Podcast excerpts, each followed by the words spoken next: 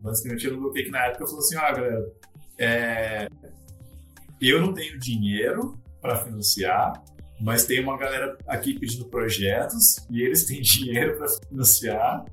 É, posso mandar para eles, eu só não posso falar para vocês quem são, porque a gente tem um contrato, tem um NDA uhum. com eles, a gente não pode falar quem é. E falou, ah, manda, óbvio. Enfim, acabou que é, esses, esses, caras eram a própria Apple. Né? Na época, que eles estavam fazendo? É, como era tudo secreto, eles iam atrás de uhum. convidados, basicamente. Assim, né? Convidavam uma galera para fazer pitch para eles. Então, algumas empresas que entravam lá no comecinho era por aí, assim. E, e a gente acabou entrando numa primeira leva de, de, de jogos contratados para entrar no serviço, assim, tipo, lá no, no, no começo, assim, pô. Eu lembro que a gente assinou, era coisa de um ano, quase um ano antes Caramba. do serviço uhum. ir pro ar, sabe? Então é super em segredo, assim, a gente não, não, não, podia falar nada pra ninguém, era aquela coisa assim, só a galera que a gente conheceu, se via pessoalmente, se fala assim, o que você tá fazendo? É, é pra Apple, nossa, a gente também. tipo... Massa. Fala galera, seja bem-vindo a mais um episódio do Behind the Game Podcast. E nesse episódio daqui eu tô tendo a minha terceira conversa gravada com o senhor André Rodrigues, da Bing Green Pillow. Então, André, cara, obrigado pra caramba por ter topado é, gravar aqui. A gente estava tentando tipo, fa falar disso antes, né? Eu acho que a gente gravou em 2015, depois em 2017, alguma coisa desse tipo. Então tem bastante coisa pra gente se atualizar aí. Então, obrigado por ter topado bater esse papo. Que isso, cara. Muito obrigado pelo convite é, para sua sala virtual aqui, para a gente é, tomar, então. tomar, aquele café, né? Botar papo em dia, que faz bastante tempo mesmo. Nossa. Justamente. Ainda, ainda não é no metaverso, quem sabe na, na tua, quarta, na tua é. quarta visita ao podcast ou na quinta a gente. Vou estar usando meu avatarzinho. É, então. Isso é mais interessante. Mas, cara, é, Assim, o André, não sei quem daí acompanhou, quem acompanha desde essa época, mas eu já gravei dois episódios com o André, um em 2015, quando ele estava lançando o jogo na Steam, o Porcupine, e depois, acho que dois anos depois, alguma coisa desse tipo. É... E aí eu acho que o principal tópico foi falar da Game Founders, que é uma aceleradora que eu acho que não existe mais, ou pelo menos o site dele está parado há muito tempo. É... É. Mas é, vocês podem ir lá ver, conferir, super recomendo. Mas para essa daqui eu queria que a gente falasse de coisas mais recentes, obviamente. Até porque eu tenho muitas perguntas de muitas coisas que eu gostaria de saber. Mas eu acho que talvez, André, a gente pode começar com você se apresentando rapida, rapidinho, assim, para quem não viu nenhum outro episódio, para quem não conhece o estúdio também. Ah, perfeito. É... Para quem não, não, nunca ouviu falar da gente, da, da Big mim, eu não culpo nem um pouco. Assim. É, é muito aquele tipo de, de dev que trabalha nas sombras ali, quase não posta nada, coisa meio. É... Assim, eu, Sou o André Rodrigues, eu sou um dos fundadores da, da Big Villa, que é um estúdio indie daquele interior de São Paulo, composto por quatro pessoas. É, dentro do estúdio, como qualquer estúdio indie, eu faço bastante coisa diferente, sim, não só a minha função principal, mas a minha função principal é como diretor de arte. E cara dos negócios, eu sou o cara que vai nas reuniões, assim, basicamente, também. É, e a Big Green Pillow, como eu falei, é um estúdio que a gente montou na faculdade, literalmente dentro da faculdade. Eu posso até Você fez designer gráfico, eu acho? É isso? Sim, eu fiz design gráfico. É, na, nós somos quatro sócios na Big. Uhum. Né? Dois fizeram computação, sistema de informação, esse tipo de, de coisa. E dois fizemos é, design gráfico. E a gente montou a empresa dentro do estágio que a gente fazia uhum. dentro da, da faculdade. Assim. É, e isso já foi, sei lá, 2012, 2013, por aí. Assim. Só que naquela época a gente não sabia muito como fazer jogo e tal, a gente veio aprendendo. E aí eu acho que hoje em dia a gente já é profissional e bom no nosso trabalho, mas é... Como empresa, assim, é Big Green quanto tempo? E... Já tem 10 anos? Não tem 10 anos ainda. Mas tá perto de fazer, tá perto de fazer, assustadoramente perto tem que, de fazer. Tem que rolar o aniversário aí, tem que, tem que ver, é, fazer então... essas contas aí direito pra ver quando é que é. Nossa, é muito, é muito louco pensar nisso, cara. É, 10 anos, cara. Que foi, é coisa de, muito coisa de velho, mas parece que foi ontem, sabe? Tipo, E, e assim, a, a Big, como um estúdio, a gente passou muito tempo fazendo só work for hire, né? Sim. Então, só trabalhos para outras empresas, né? Era o nosso foco, é, por um milhão de motivos que a gente pode discutir depois também. Mas é, a gente fez muito trabalho mesmo para o Cartoon Network e para outros projetos que envolviam animação nacional, principalmente. Uhum. Então a gente trampou bastante. Em, a gente chegou a trabalhar em jogo de, de aventura, de Tio Avô, Regular Show, mas a gente trabalhou bastante com o irmão Jorel, trabalhou com História do Assombrado, o time da Mônica, até que tudo isso fazendo jogos nossos em paralelo Sim. também, né? Então, mesmo o Porcupine que a gente lançou em 2015 foi feito em paralelo com esses outros trampos, né? Não era o que colocava é, dinheiro no caixa, assim. Até que lá para 2018, final de 2018, começo de 2019, a gente conseguiu um, assinar um deal com uma publisher é, e com a Apple para fazer um jogo pro Apple Arcade. Massa. É, para isso a gente envolve uma outra empresa parceira nossa, que é a Mother Guy e coisa e tal, e eventualmente a gente lançou o Slash Quest no Apple Arcade, que é o nosso primeiro, vamos falar assim, sucesso, vai, é, de IP original e coisa e tal. Massa. Cara, só, só pra gente é, ir um pouquinho pra trás, porque tem muita coisa aí que eu quero entender. Uhum. É, primeiro, eu lembro bastante dessa época que vocês faziam é, bastante work for hire. E até pra ninguém se perder, tipo, é um jeito bonitinho de falar prestação de serviço, quase, né? Mas é um, Sim, é um, é um termo bem, bem comum, assim, na, na indústria de games. É, trabalho sob contrato, né? Alguma coisa desse tipo. E, e eu lembro que vocês fizeram vários e sempre com... Não sempre, mas enfim, várias vezes com, com empresas é, grandes, né? Você mencionou Cartoon e assim por diante. Então, imagino que deva ter rolado muito é, desenvolvimento de conhecimento, né? De know-how durante esse período enquanto vocês estavam fazendo, né? E aí a pergunta, a pergunta que eu tinha é o que você acha que mudou?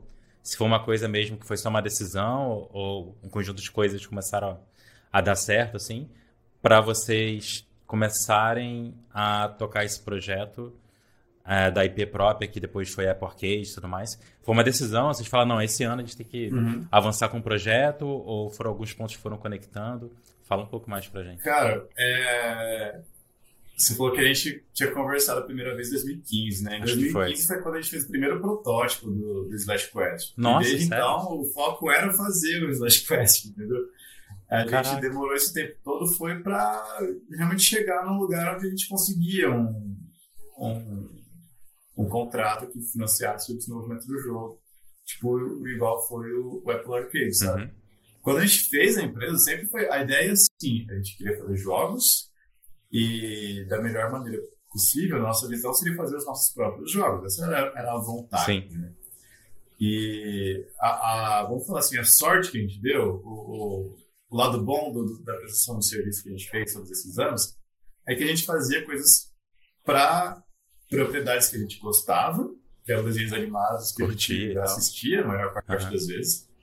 E as empresas davam liberdade para a gente colocar a nossa impressão ali Uhum. também.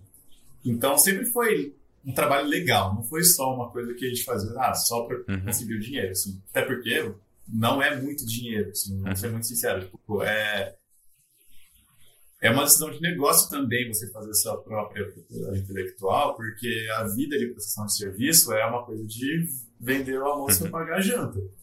É, foi o que bancou a gente, foi o que sustentou é, nós quatro e, e mais gente que, que trabalhou com a gente por muitos anos.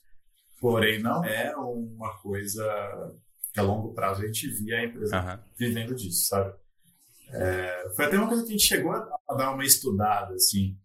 Porém, para as empresas que, que vivem de prestação de serviço, se, se, para se construir uma, uma coisa sólida como modelo de negócio, Sim. você precisa de volume, é, você precisa estar sempre atrás de grandes marcas, esse tipo de coisa. E não era uma coisa que a gente curtia fazer.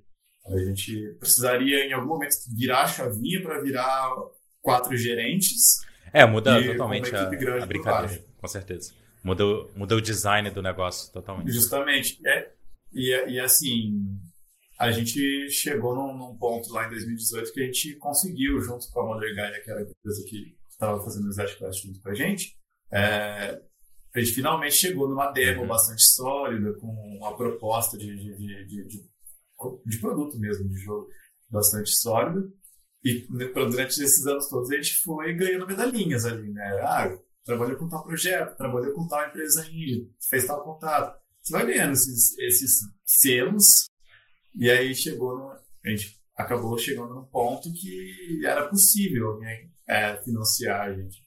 É, e aí foi virado essa chave. Cara, acho que você tocou, acho que você tocou num ponto muito massa, assim, só pra, pra gente sublinhar um pouco. É, é muito fácil a gente ficar um pouco na, no mundo ideal, assim, de ah, mas não é esse tipo de coisa que eu queria fazer, ou não é esse tipo de jogo que eu queria trabalhar e tal. Só que para alguém, uma publisher, por exemplo, ou os próprios jogadores, né, chegaram ao ponto de confiar no, no trabalho que você está fazendo, você precisa provar, né? Tipo, tem que ter track record, né? Você precisa ter uma forma de comprovar, olha, eu dou conta de fazer isso, é, num prazo que é razoável, num nível de qualidade que é de acordo com a qualidade do mercado hoje, assim por diante, né? É, Uma coisa uma, uma coisa que mudou desde a última vez que a gente se falou é que agora eu tô com um estúdio de games, tem dois anos e pouco, e, e a gente fez vários jogos pequenos, agora a gente está trabalhando num projeto bem maior, que deve ficar aí dois anos fazendo, sei lá, mas a gente fez vários jogos pequenos, a gente fez, acho que a gente publicou 28 e 29 na Steam. Joguinhos simples, pequenos, né? É, e aí, cara, a gente passou é, recentemente por coisas similares no sentido de rodadas de negociação com o publisher e tudo mais. Um ponto de destaque todas as vezes, todas as vezes, era o slide que eu falava, que eu mostrava todos os jogos que a gente já fez, né? Porque isso daí, né, olhando do lado do próprio, da própria publisher que está colocando dinheiro, né? O maior risco que ela tem, tipo, que, que o jogo, ela tá vendo ali no teu pitch, né? Isso aí ela sabe avaliar, se bobear até melhor que a gente, né? Se aquilo ali tem, tem algo interessante no mercado não. Sim, sim. Então o risco dela é essa galera consegue entregar no escopo que ela tá falando, ou e, e também tipo essa galera consegue entregar no nível de qualidade que precisa, né? É, o nível de qualidade muitas vezes você consegue através da demo, né, dar um check nisso, né? De tipo, ah, aqui, esse é o nível que a gente consegue implementar, esse aqui foi a gente que fez. Ainda mais né, chegar no nível ali de ter um vertical slice legal e tudo mais. Mas conseguir entregar o projeto inteiro, né? Se você não, nunca concluiu nada, ou, ou que nem foi o teu caso, de além de ter concluído, trabalhou com grandes marcas, né? Então você passa a entender muita coisa. Fica difícil dar esses checks e conseguir dar, dar um próximo passo, né? Sim. É, não, não tem outro jeito, cara. Eu acho de. Não tem como contornar isso. É, não, não tem como. Assim, você fazer um bom jogo é muito importante, mas Uhum. você fazer o processo, sabe? Você tem que se passar pelo ciclo uma vez e se provar capaz de, de, de chipar um- uma coisa, mesmo que aquilo não tenha sido, tipo, tremendamente bem sucedido comercialmente, sabe? E aí, na hora de você ter uma conversa, você mostrar lá, tipo, assim, no seu caso é é até quase um exagero, assim, você ter é, dúzias de, de, de projetos finalizados e tal. É, não, não, acho nem que precisa de, de tanto para se provar, assim, mas Não, é, Com certeza não. você ter passado por esses, pulado por, esses- por esses aros algumas, algumas vezes é muito importante, Uhum. cara. Eu, eu percebo isso até assim, meio que paralelamente aos projetos que a gente estava fazendo de prestação de serviço, que a gente fazia envolvendo a equipe inteira, a gente também fazia, e até hoje faz de vez em quando, é, trabalhos de freela, assim. Hum. É, então, assim, eu gosto muito de fazer arte. E eu gosto, assim, eu, eu, eu tenho um pouco de ansiedade de, de- da ideia de estar trabalhando com as mesmas pessoas é, Aham. faz quase 10 anos e só, sabe? Então eu tenho muita vontade de me enfiar em outras equipes de vez em quando e, e ver como é que é o trabalho, como é que é o processo e Sim, tal. sim. É, Dá uma é uma renovada. coisa que, né? assim, é, dá uma renovada e, e aprender também, sabe? Porque senão a gente acaba criando manias é, erradas, assim. Porque aí fica cômodo pra gente, trabalhando com as mesmas pessoas, mesmas pessoas por tanto tempo. Sim. E assim, fazendo isso, a gente acabou tendo é, a sorte de se aliar ali com alguns índices de mais sucesso que a gente, coisa e tal.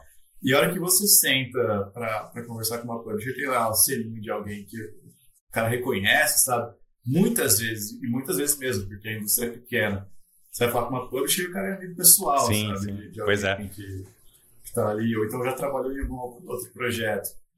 Esse, esse aval, assim, sabe? Esse, esse selo de aprovação que uhum. essa galera dá, vale muito, muito, porque já teve é, ocasião disso. A gente tava mostrando o pitch, e o cara olhava e falou assim: Ah, eu sou, sou amigo sim, do, sim. dono dessa empresa aqui, você já trabalhou para eles? A gente, não, sim, a gente fez arte pro jogo deles e tal. Não, você trabalhou para eles, você pode trabalhar para mim. Tipo, não, não tem. É, não ah, tem mais essa dúvida, sabe? Esse, esse é um ponto que, que a gente até. Já apareceu aqui em outras conversas, que é lembrar sempre que a, não importa assim qual a camada que está de empresa, de relação entre empresas, nacional e internacional e tal. No final das contas, pessoas fazem negócio com pessoas, né?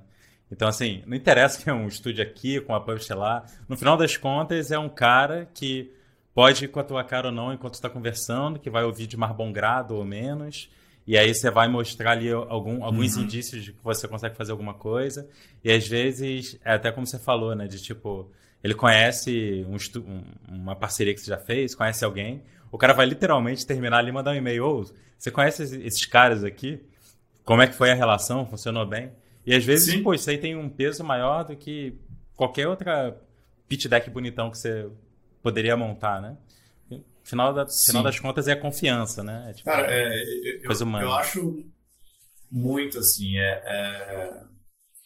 você falou tá certinho, assim, no final são pessoas falando com pessoas. E é. as emoções que elas estão sentindo ali é, uhum. guiam muito mais do que a razão.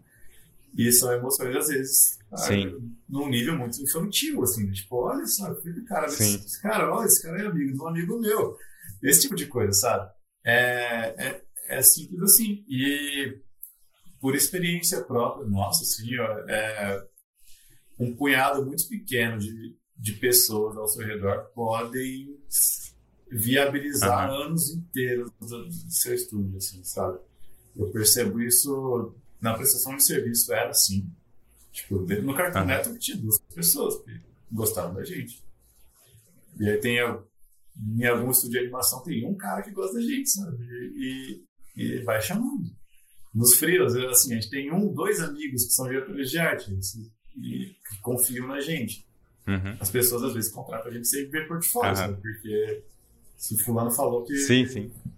que é sucesso, é sucesso. Então, é, eu vejo muito isso. Hein? Às vezes as pessoas ficam com uma ansiedade muito grande de, tipo, nossa, ter contatos em todos os lugares, ou ser muito popular na internet, esse tipo de coisa.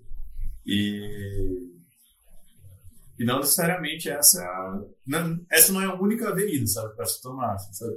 Muito bem, muito bem. E aí, tá gostando desse bate-papo? Eu quero aproveitar uma pausa aqui rapidinho para te fazer um convite para conhecer o meu curso Behind the Game. Se você tem interesse em trabalhar com games, em desenvolver jogos com potencial real de ter lucro e começar com uma receita adicional para você e quem sabe até você migrar para trabalhar exclusivamente com games, crescer um estúdio e coisas desse tipo, no Behind the Game eu ensino todas as estratégias e táticas que eu utilizo na Minimal Games, no meu estúdio de games. Seja você um desenvolvedor solo aí trabalhando nas noites da vida, ou até mesmo se você já tem uma pequena equipe para te ajudar a criar jogos interessantes, de alta qualidade, com potencial real de vender e serem jogos lucrativos. A gente já tem vários alunos tendo muito resultado e se você quer conhecer então, eu vou deixar o link de inscrição para você conhecer mais e se inscrever lá e fazer parte do Behind the Game. Eu acho que é, não é, não é sobre volume, né? É saber conhecer as pessoas certas, assim. É, essa é uma brincadeirinha, assim, de, de network que é, é muito mais importante você conhecer quem conhece todo mundo do que você conhecer todo mundo. Dá menos trabalho, é mais eficiente, de forma geral, assim. Conhecer uma pessoa que é bem relacionada, Sim. conhecer algumas poucas. Mas, André, eu queria, eu queria entender um pouco melhor como que foi essa transição, assim. Tipo, queria saber muito do que você puder falar, claro, de, do projeto da Apple Arcade é, mas antes eu queria entender como que foi essa decisão aí de vocês tá. de fazer uma parceria com, com outro estúdio, que você já mencionou aí algumas vezes ano passando, do Mother Gaia. Pra... E eu queria saber assim, se foi com o objetivo de tocar um projeto maior ou foi alguma outra coisa. Fala um pouco mais de como que foi essa decisão. Cara, isso é bem legal, assim. Eu acho que eu falei, comentei agora há pouco que às vezes eu tenho dá um ciricutico de querer trabalhar com outras pessoas também, né? Assim, tipo, sei lá, os meus sócios da galera da Big são meus melhores amigos, mas você ficar só conversando com as mesmas pessoas todos os dias.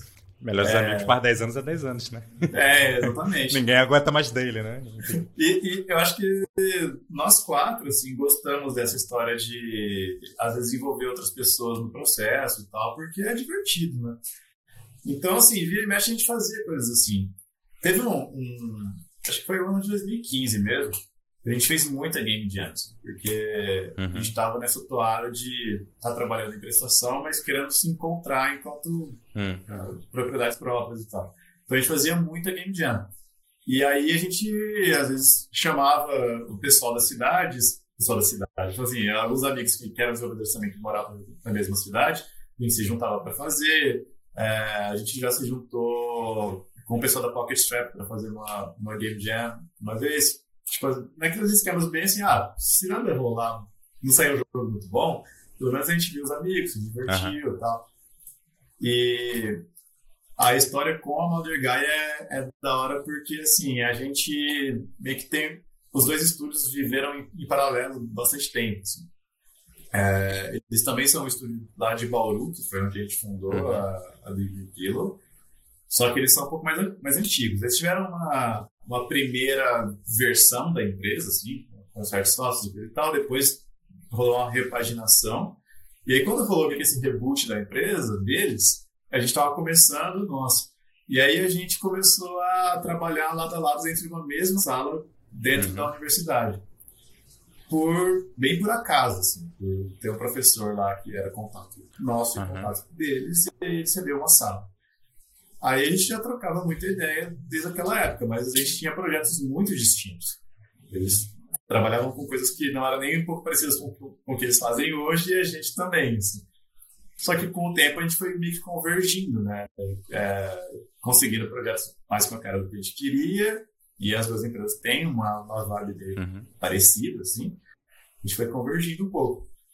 É, o Slash Quest, a primeira demo dele, a gente fez finalzinho de 2015, no Ludum Dare, né, aquela game jam online bem, bem famosa, e a gente fez justamente nessa vibe, assim, ah, é último, era dezembro já, tinha, nossa, vamos fazer meio que um final de ano, assim, a gente juntou todo mundo na casa do Bozak, que é, que é programador da, da, da e a gente juntou todo mundo lá e fez o, o Slash Quest e ficou lá como um, uma demo que a gente gostou bastante, assim. E na real, na, na, na Ludundare também, né? Ganhou o primeiro prêmio lá, de, de voto popular, assim, ficou uhum. um negócio que foi um pouco maior do que. Teve impacto um pouco maior do que a gente achou que ia ter. E a gente. Foi a primeira experiência trabalhando juntos, né? As duas empresas. E a gente gostou bastante, assim. Então sempre foi um, uma coisa que.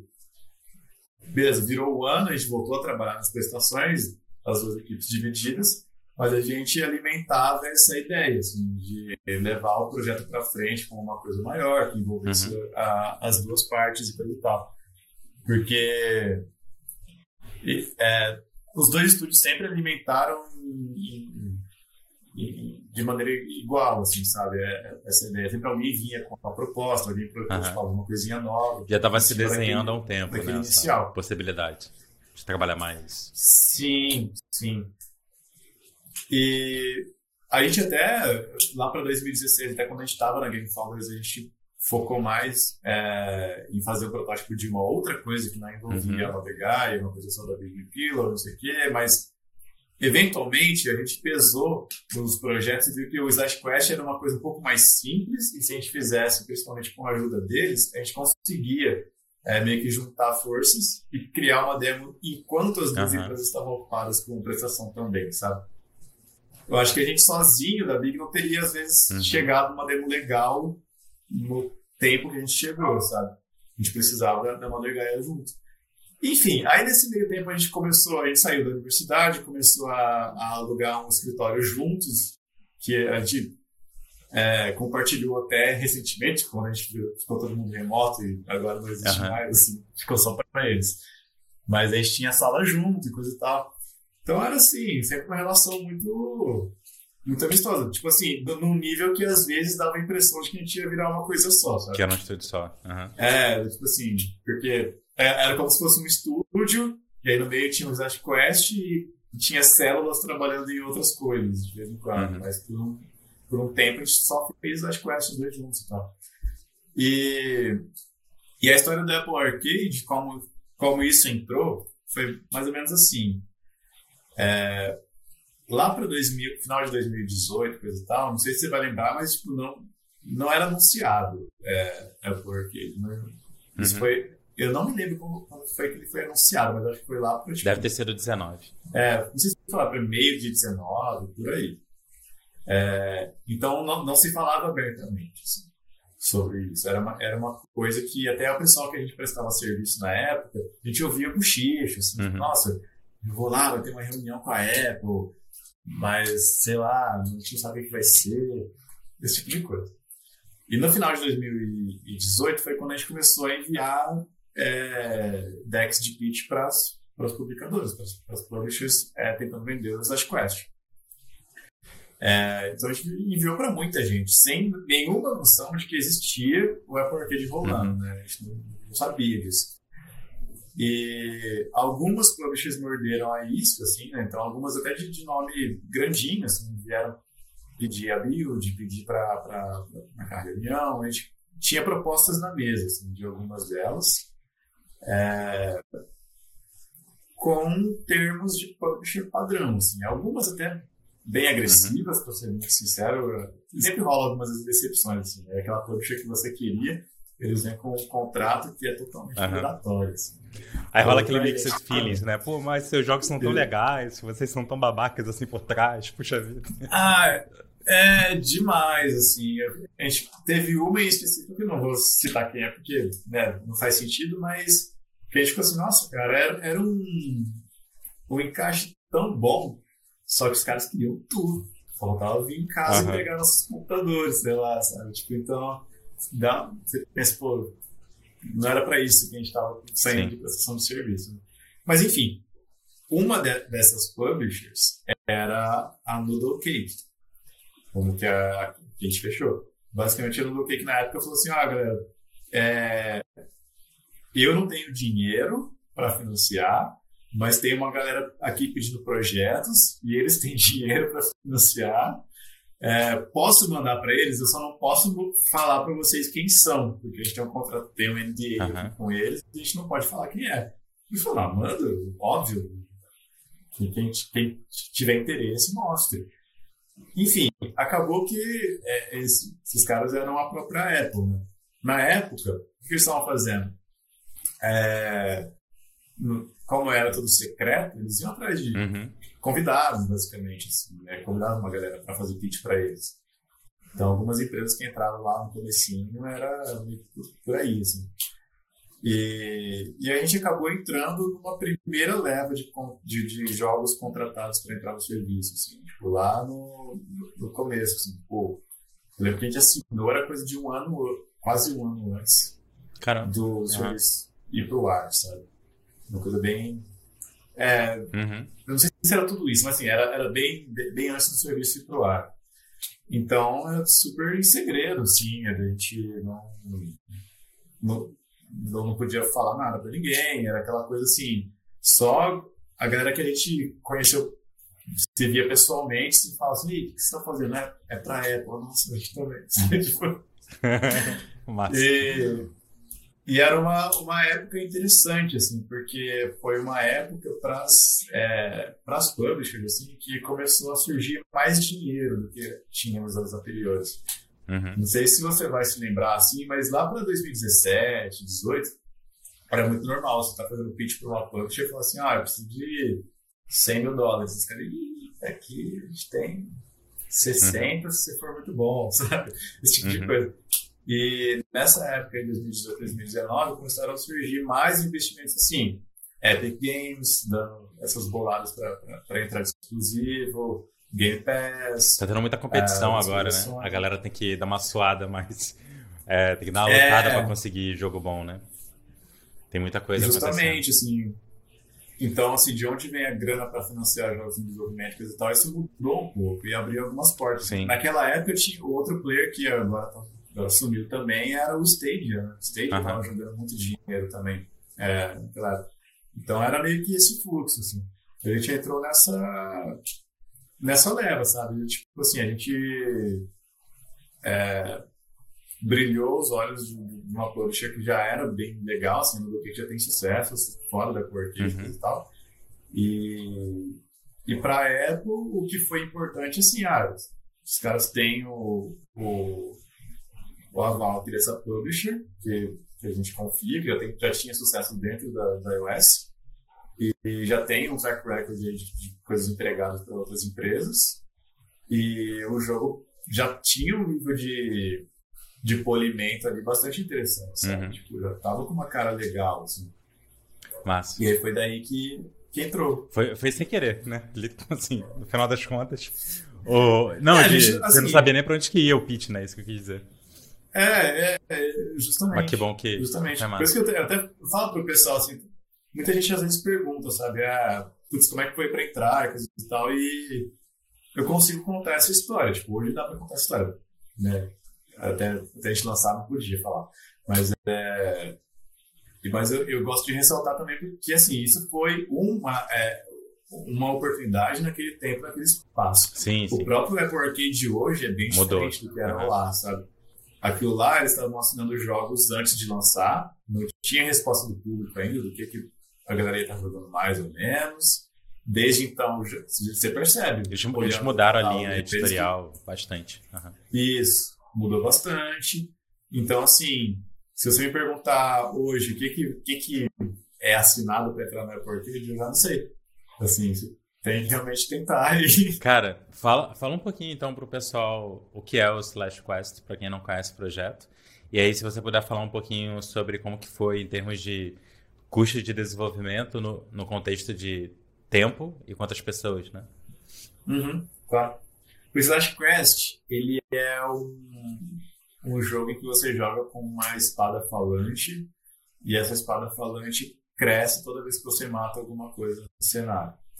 Então, qual é a ideia? Você, na verdade, está controlando um, um, um, simples pastorzinho que encontrou uma espada mágica, está tentando levar ela de volta ao castelo, é, e no meio do caminho você precisa né, desbravar todo um, um reinado que tá uhum. é, tem que jogar as, as, traças, assim, é por uma, uma apocalipse. Uhum. E a ideia toda dentro do jogo é que você não é um grande herói, é meio que uma subversão do, do, da jornada do herói, basicamente. Uhum. Assim, né? A espada ela é toda poderosa, mas quem está carregando ela é, é um, um, personagem que não tem nada de heroísmo e nem consegue, nem, nem tem treinamento com a espada. Então os controles são super estranhos são esquisitas de propósito, assim, não é fácil você andar e atacar e fazer as coisas uhum. no jogo, porém a sua arma é super poderosa. E dentro de, desse, dessa mecânica, ele há um, uma campanha single player mesmo, com algumas fases e um, um hub central que você faz amigos, eles vão morar lá, você tem lojinhas e coisa e tal. É um jogo difícil de, de, de te passar, de mensurar, né? de passar a fatura, sabe? Porque assim, uhum qual foi o trabalho para chegar na demo é, e chegar na proposta com, com um plano de produção? Isso eu não, eu não sei te dizer, assim, porque foi um trabalho de vários anos trabalhando de fim de semana e à noite, é, envolvendo pessoas diferentes. Então não vamos contar essa parte. A partir Depois do que a gente entrou em produção, de fato. Entrou em produção, assinou, vamos fazer, foi um ano e meio é, de produção. E a equipe ela, ela foi um pouco flexível. Teve vezes no comecinho do projeto que foi só nós quatro, da, da Big Pillow. Aí entrou a galera da, da Mother Gaia full time também. E aí nós viramos quatro, sete.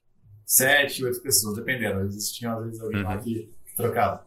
E bastante Freela ajudou também. As pessoas que a gente trouxe para a equipe através de Freela foram é, para ambos, assim, para fazer coisas que a gente já sabia fazer, mas não tinha banda o suficiente para fazer, uhum. e para fazer coisas que a gente não tinha ideia de como fazer. Uhum. Então, por exemplo, a gente trouxe o, o Fred, que é um cara que trabalha com a gente sempre, assim, é, é um amigo nosso que sempre é, faz arte adicional para a gente, e ele trabalhou bastante. A gente trouxe gente para fazer modelagem 3D de fora, uhum. assim, tipo, gente de fora também. É, sound design, quem fez foi, foi o Gabriel Naro. É, música também a gente trouxe um cara de fora, o Breakmaster Cylinder. O, e a narrativa, né? Tem todo. A gente gosta de contar piada, escrever nossas, nossas historinhas, mas a gente não é profissional de roteiro, não, uhum. não escreve profissionalmente. Então a gente trouxe a Maíra, a Maíra uhum. Testa, que uhum. na época ela estava aqui no Brasil ainda, trabalhando na, na Rogue, eu acho, na Rose Mail. Ela tá na King Hoje em dia ela tá na King. Uhum. É. Mas... Que, quando a gente tava terminando o projeto, ela, ela mudou pra lá e tal. Então, a equipe, assim, entre é, full-time e freelancers e tal, gente chegou a ter umas 12, 15 pessoas ao mesmo tempo, sabe? Uhum. Sem contar a galera da publisher e tal. Sim. Porque... Muito bem. Fantástico, cara. E passou, rolou esse tempo todo, vocês publicaram o jogo. É, e como que foi, assim, após ter publicado na Apple Arcade? Eu não sei até que ponto é normal dos jogos da Apple Arcade expandirem por um tempo, ou, ou como, é que, como é que funciona a expectativa de levar para outras plataformas e tal. Em outras palavras, se vocês mantêm uma parte do time trabalhando no jogo, ou mantiveram um tempo, ou foram direto para um próximo projeto e tudo mais. Certo. Olha, depois que a gente publicou lá, realmente, igual você falou, a gente não, a gente também não tinha total certeza de como seria o, o, o roadmap daí para frente, sabe? Porque, como eu falei, né?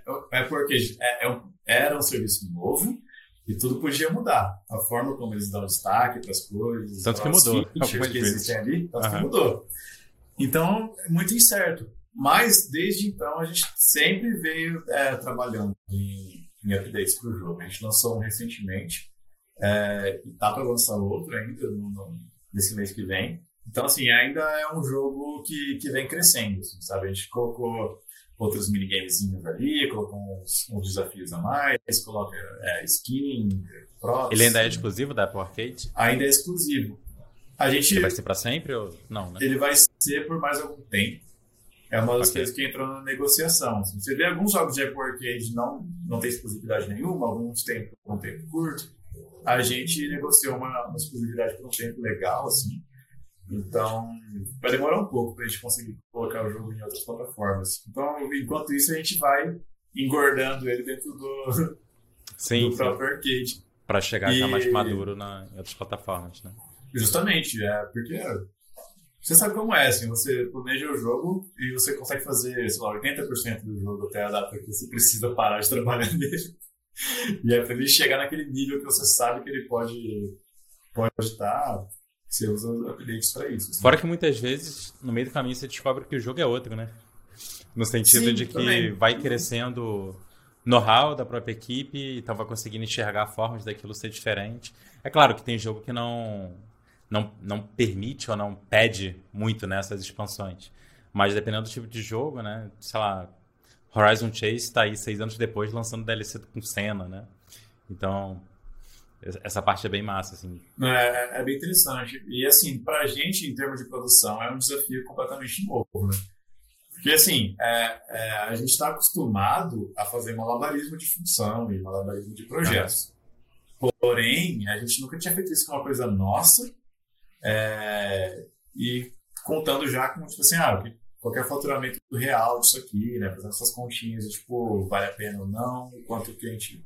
Antes da conta era tudo no começo, é. né? Tipo, vai pagar tanto é. pelo serviço, beleza, agora vamos trabalhar. Né? Isso. Aí muda justamente. a brincadeira, né? Agora a gente está fazendo as contas no sentido assim, ah, beleza. Essa galera que a gente está contratando para trabalhar agora no design, nas coisas novas desses uh -huh. updates, é, quanto que eles custam e aí quanto que a gente está ganhando agora, é, qual que é o, o, o, boostzinho que a gente ganha sempre que lança algum update, se isso, essa porcentagem vale a pena, e, e o que, que a gente está investindo para o próximo lançamento para outras plataformas lá na frente, né? É uma coisa que a gente sempre fica pensando também, assim, o Slash Quest é, é também intencional isso, ele tem uma cara meio atemporal, assim, tipo, é um jogo que é para não ficar velho, uhum. assim, tipo, ele já é estranho. Então ele não vai ficar, tipo. É, datado, né? Datado, é, exatamente. Então a ideia, a gente faz esses updates também pensando assim, ah, beleza, daqui cinco anos em outra plataforma, ele esse update ele ainda vai estar tá somando a experiência do jogo, sabe? Uhum. Você vai fazendo essa, é, esse tipo de planejamento que pra gente é novo. E assim, hoje em dia a gente, a gente ainda aloca tempo da, da nossa equipe, assim, sabe? Tipo, a gente tem reunião semanal é, com todo mundo que estava no, no projeto originalmente para falar sobre os updates. Não é todo mundo que está com a mão na massa todo dia fazendo isso, óbvio. Mas a galera está acompanhando tem... o que está rolando. Né? Sempre acompanha, assim, produtores é, nossos acompanhando. A gente tem um amigo é, freelando em game design, que é o Marcel Barbosa, ele até está morando fora estudando e ele, ele, ele, faz esse, esse trampo com a gente também. A gente tem o, o Rodrigo também trabalhando em desenvolvimento junto com a gente, são as pessoas de fora, e o Fred, que eu te falei, que produz arte. Uhum. É, esse é, é, por exemplo, é, o, o, momento em que eu raramente modelo alguma coisa mais pro, uhum. pro jogo. Porque eu estou muito ocupado com um jogo novo, aí a gente fica mais na direção de uma pessoa que a gente confia completamente para produzir as coisas. É, eu diria que hoje em dia, assim, é um projeto que tira, sei lá, um dia da semana de, de cada 20% um. 20% ali do. Uhum. É, Massa. Da equipe, enquanto a gente trabalha em outras coisas.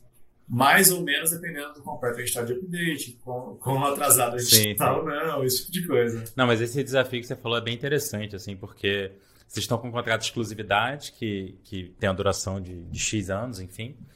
E, e aí vocês têm, têm, têm muita coisa para balancear, né? No sentido de vocês, por um lado, é, tem a possibilidade de você ter um boost adicional dentro da Apple Arcade, mas por outro, essa não é a história inteira, né? Porque em algum momento esse contrato de exclusividade vai cair e vocês vão poder publicar em várias outras plataformas. Vai ter Xbox Game Pass, vai ter Steam, Epic, sei lá o que mais vai ter, quando, uhum. quando puder, né?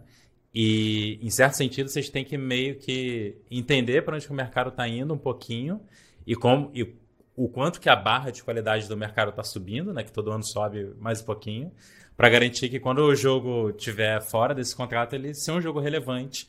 O, o, jogo original lá da que entrou na Apple Arcade, mais o somatório dos seus updates, né? Fazer sentido no mercado amplo, né? Para quando sair. Um desafio Sim. interessante aí. Interessante é, porque é você e, que está lidando. Já... Assim. é, interessante. eu, eu aqui, é, sem nenhum skin da game, tô falando, nossa, muito massa. Mas deve ser desafiador, com certeza. É, e, e, já também no, no, no, trio o sentimento de que a gente não vai poder refazer do zero só para lançar da plataforma, né? Porque é, isso é uma coisa que realmente é. é. uma coceira que dá, cara. Se você uhum. olhasse só. Isso daí, se eu fosse fazer hoje, essa, essa, é, assim. essa é a frase que, que fala em empresas inteiras, né? Nossa, se eu fosse fazer isso hoje, eu ia fazer bem melhor. É, assim, Esse é o começo do. Por sorte, é, é, um jogo que eu ainda acho muito bonito, assim. Não, ele é, é estiloso, sabe? Eu, é o ponto que você falou de atemporal, né? assim, né? Acho que vocês mandaram bem. Eu acho que a gente pode ter orgulho da, das coisas que a gente trocou tanto pra, pra fazer, uhum. né? Então, assim, eu, eu, ainda acho um jogo muito legal. Assim, a gente enxerga muitos defeitos e muitas coisas que você sabe muito bem que desde o começo você era capaz de fazer melhor e não deu por falta de, às vezes, de ânimo no dia que você tinha que entregar aquilo e tal. E, cara, vai assim, porque uhum. chipado é melhor do que... Do que guardado. Que perfeito. Só, só pra rimar. É, chipado é guardado. muito bem. E aí, o que, que você tá achando aí desse bate-papo? Bom, se você dá por aqui, eu vou assumir que você tem interesse em desenvolver jogos e talvez até ganhar uma receita com eles, talvez no seu tempo livre, ser uma fonte de renda adicional, que nem foi para mim lá atrás, assim, desde 2011, se eu não me engano. E agora já com estúdios de games, com, com várias pessoas trabalhando, fazendo jogos grandes. Com isso tudo, né, com essa experiência que eu acumulei nesse tempo, eu decidi criar um curso chamado Behind the Game e eu queria te convidar agora para conhecê-lo. Então no Behind the Game eu compartilho todas as estratégias e táticas que eu utilizo no meu estúdio de games para criar jogos de qualidade dentro do prazo, né, dentro do orçamento ali que a gente tem de tempo e dinheiro e que são jogos lucrativos que vendem bem e os jogadores gostam. Então, se você tem interesse em aprender sobre isso, seja você um desenvolvedor sozinho trabalhando duas horas por noite ou até mesmo se você já tem uma equipe e trabalha com isso full time, eu vou deixar o link na descrição para você conhecer o curso Behind the Game, se inscrever e espero ver você lá. Agora vamos voltar para o nosso bate-papo. Cara, eu queria, eu queria saber do, o que você conseguir falar puder do projeto novo. Mas só um comentário sobre isso aí, é, que a gente está falando agora, até para se alguém animar de, de assistir também. Ou você também. Eu tava. Recentemente eu gravei um podcast com, com a Camila, que ela é game designer do Heyday, lá da Supercell. Há, há muitos anos, assim. E aí o Heyday eu acho que tem 8, 9 anos, o jogo. E ela tava falando justamente disso, assim, a gente passou um tempo conversando sobre essa parte de quão desafiador é o game design de um jogo que existe há tanto tempo, né? Porque por um lado você tem que Sim. tentar expandindo as fronteiras, né? Trazer gente nova, manter a galera lá animada e tudo mais. Mas por outro, você não pode ter uma ideia brilhante e botar o jogo numa outra direção completa, né? Então tem, tem um trabalho bizarro, assim, de garantir coesão com tudo que já foi feito até então. E, mas por outro lado, continuar empurrando, né? Tipo, o limite, né? Pra, pra continuar fazendo sentido o jogo, né? Não, não ficar não ficar datado, né? Mas enfim, uhum. só um comentário tá aqui no YouTube se alguém se animar de ver. Não, é, é eu, eu, acho que é, é, muito importante, cara. É muito importante é, as pessoas contarem essas histórias também, sabe? Porque a gente às vezes fica muito com a impressão de que o, a vida, assim, a carreira de desenvolvimento de jogos é a concepção, produção e lançamento do jogo Aí depois a concepção, produção, lançamento uhum. próximo do jogo. E assim. A única garantia assim, é que não é assim, né? A garantia é que não Eu é nunca... assim. Esses jogos de sucesso, pensa aí no jogo que você está jogando, alguma coisa online com seus amigos há 5, 6 anos. Tipo, tem gente que tá falando isso aí também, sabe? Tipo, essas coisas são, são vivas mesmo, né? Eu acho que é importante, assim, tipo, é, é uma fatia muito grande do desenvolvimento para a gente não não explorar, sabe? Não, não, não falar sobre, assim. Uhum. Interessante. Massa. E, cara, qual... Eu queria saber, pra, pra gente é, fechar, o que você pode falar do projeto que vocês estão trabalhando, é, se vocês estão trabalhando é, só a Big Green ou tá junto com o Mother Guy de novo nesse projeto novo, e quais são as expectativas pra gente saber alguma coisa mais oficial, assim, do uhum. projeto. Cara, a, a Mother Guy é uma empresa muito ocupada hoje em dia. Okay. Acho que depois você dá uma ligadinha lá, porque os caras estão precisando descansar, né? Mas, então, até por isso a gente está trabalhando nesse próximo projeto solo. A gente está só, uhum. só Big Villa, por enquanto.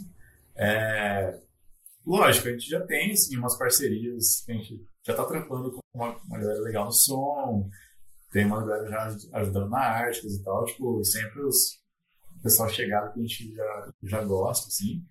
É, mas enquanto isso é, por enquanto é só Big Pillow.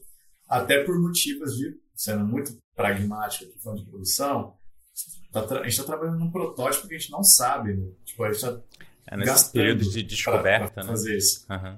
A gente está gastando dinheiro para descobrir o que, que é esse jogo. Não dá para sair trazendo muita gente, prometendo muita coisa, uhum. gastando dinheiro.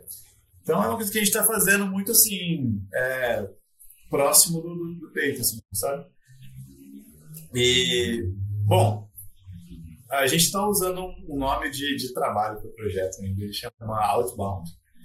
É, e é basicamente um action adventure que se passa numa distopia espacial brasileira. Assim. É uma, uma distopia espacial brasileira. É, é um cenário em que parte do Brasil foi lançado no espaço e está sendo colonizado por uma marca de refrigerante. Uhum.